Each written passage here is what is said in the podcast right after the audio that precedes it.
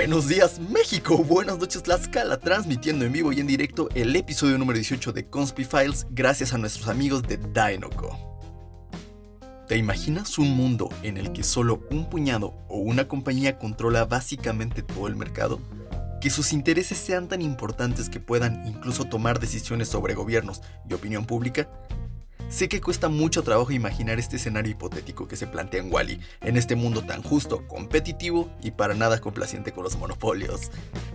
Pero aquí, en tu podcast, videocast o como sea que podemos llamar a esto, no solo te contaré la historia de este conglomerado y su influencia en la vida real, sino quién podría ser nuestro by and large. Así que ponte cómodo en esa silla y dale un buen sorbo a tu licuado de enchiladas que aquí comienza la historia de nuestro amado y siempre querido líder mundial, by and large.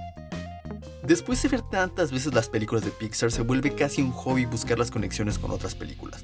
O sea, hasta hay un güey que sigue metiendo en su línea del tiempo cómo encaja cada nueva película al mero y puro estilo de tratar de meter el Atlas en tu mochila de primaria.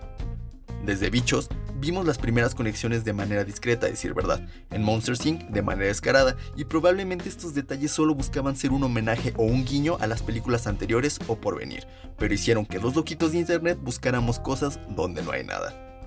Después de Wally, By and Large volvió a aparecer al convertirse en un buen guiño, al igual que Pizza Planeta, La Pelota de Andy e incluso personajes. Lo hemos visto en Cars, las baterías de Boss, Toy Story de terror y obviamente Wally. La idea original de Wally se dio en 1994, durante el desarrollo de Toy Story, en lo que dicen era un almuerzo con ejecutivos y guionistas. Guiño, guiño, donde Andrew Stanton comentó, ¿y si alguien se le olvidara pagar el último robot de la Tierra? Todos le dijeron, sí, sí, sí, muy bonito, ¿cómo van esas copias? Un año después, con su equipo, desarrolló la primera escena de Wally en un mundo destruido con la intención de que fuera un cortometraje. Vieron que había más posibilidades y exploraron un sinfín de alternativas, desde algo al estilo Alien hasta el planeta de los simios. Al final dejaron en pausa el proyecto para desarrollar Toy Story 2 y Monsters Inc. Después de una lluvia de ideas que asumo fue otro desayuno, guiño guiño, surgió la idea final, y en el proceso se les hacía divertido que fuera todo por una corporación. Staton sostenía que las corporaciones iban por la vida con una filosofía de vender un falso dios, para idolatrar a las marcas y sus productos, esto obviamente excepción de que sean productos de sus películas Disney, Disneyland, Marvel, ESPN y Disney Plus. Y a él y a su equipo se les hacía bastante cagado que hubiera una megacorporación controlando todo y buscaban ironizar un poco de lo que eran las marcas más importantes en el 2000. En el universo de Pixar, By and Large surge como una modesta compañía de yogur congelado, llamada By Yogurt, que esto me recuerda a cierta compañía de la que no recuerdo el nombre. Más adelante, compran la compañía Large, una empresa que hacía trajes para el caballero de talla grande, dando con esta la fusión en el nombre By and Large.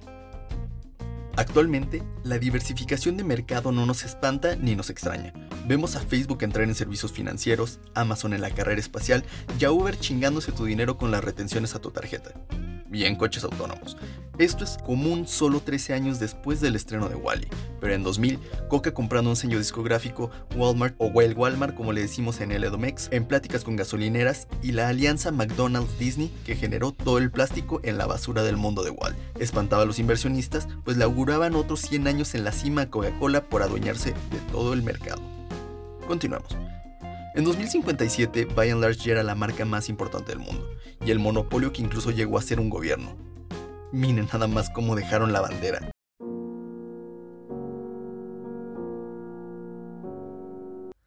Pero entonces, ¿cómo llegó a convertirse en un gigante corporativo? Busqué bastante información al respecto para ver si de alguna manera desmenuzaban la historia, pero no es así, así que usaré por primera vez algo que aprendí en la universidad que no sé Excel ni inglés. Para el momento en el que salió Wally, ya existían dentro del universo Pixar al menos 5 marcas conocidas. Mattel, porque Toy Story es un comercial de 2 horas, Dinoco, Pizza Planeta, Hostile Takeover Bank y Rusty's. Pizza Planeta parece ser una cadena local, por lo que podrían haber sucedido dos posibilidades. Al convertirse By Yogurt en una marca local importante, los adquirió, o cuando entraron en el negocio de las cadenas de comida rápida terminaron haciendo que quebrara.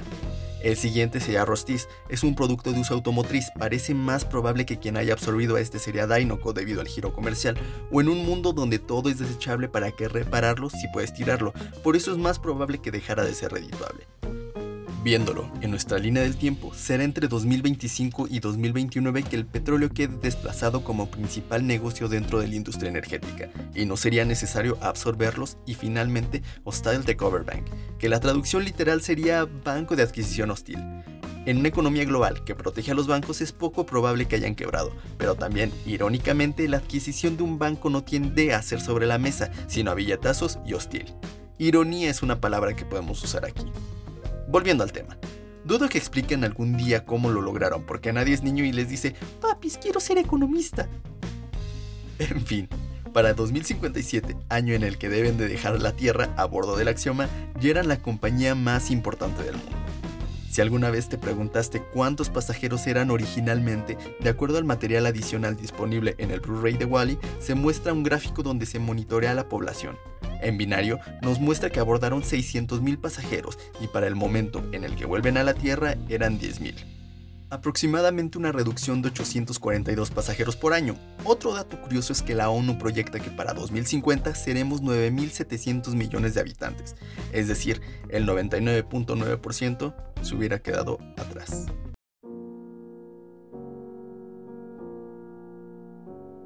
Bueno, el muerto al pozo. La idea inicial es que la operación Cleanup era limpiar la tierra con las unidades Wally durante 5 años. Después de un tiempo, vemos al CEO volviendo a dar un informe en el que ordena a los pilotos automáticos la operación A113, que significa no volver. Suceden todos los acontecimientos de Wally y vuelven a la Tierra. En los créditos se muestra de una manera muy optimista cómo continuó la vida una vez en la Tierra. Se decidió agregar esa animación porque en el focus group de la cinta terminada, el 90% de los asistentes dijeron, se van a morir, son unos inútiles, ay, pero qué gordos están, entre otros. Algo que me encanta de esta película es pensar en toda la repercusión económica. Ok, dejaron que se muriera básicamente toda la población mundial, y es innecesario decirlo, pero nota al pie de página, solo se salvaron los ricos al extenderse el crucero, vacaciones de 5 años, por lo que parece ser el literal apocalipsis en donde sea que se encontraba el CEO en ese momento, terminaría la existencia de By and Large. Seguramente la directiva también se encontraba con él, así que punto final. La figura más cercana de autoridad sería el capitán. Tal vez el primero estaría enterado, obviamente los siguientes no, y es en ese momento que el capitán deja de ser una figura de autoridad y pasa a ser la figura simbólica de autoridad. La primera generación seguiría teniendo noción de lo que es el dinero, las siguientes definitivamente no. La nave de alguna manera es autosustentable y es innecesario mencionar que nadie está pagando por nada. Un error común es creer que los personajes cambian a esa apariencia por la ingesta calórica excesiva, a pesar de que nos dicen que es debido a la poca gravedad, aunque sí mencionan que no mamen, que corren en la pista o algo. Sin embargo, este detalle estaba ideado desde el guion, pues se plasmaba a los humanos como grandes bebés, y la metáfora de aprender a caminar para asegurar su regreso a casa es parte del mensaje de lo que será un nuevo inicio. Yo tengo mis dudas en este nuevo inicio, porque al final, neta, lo sería de verdad. Sin un sistema económico, la noción de dinero definitivamente dejaría de existir. Los humanos deben subsistir fuera de la nave y las personas solo saben comer en un vaso de plástico. Eventualmente van a terminar repitiendo el ciclo o se van a morir, son bien inútiles, ay pero qué gordos están, entre otros. En resumen, el dinero, el maldito y cochino dinero que nada da y todo quita, sería el villano. Aunque nada en la vida es blanco y negro. A decir verdad, existe una responsabilidad en todo sector. Podemos inclinar la balanza a nuestra conveniencia o para responsabilizar a alguien más. A cualquier lugar que apuntes tendrá todo el sentido señalar. Pero, al final, todos estamos en esto.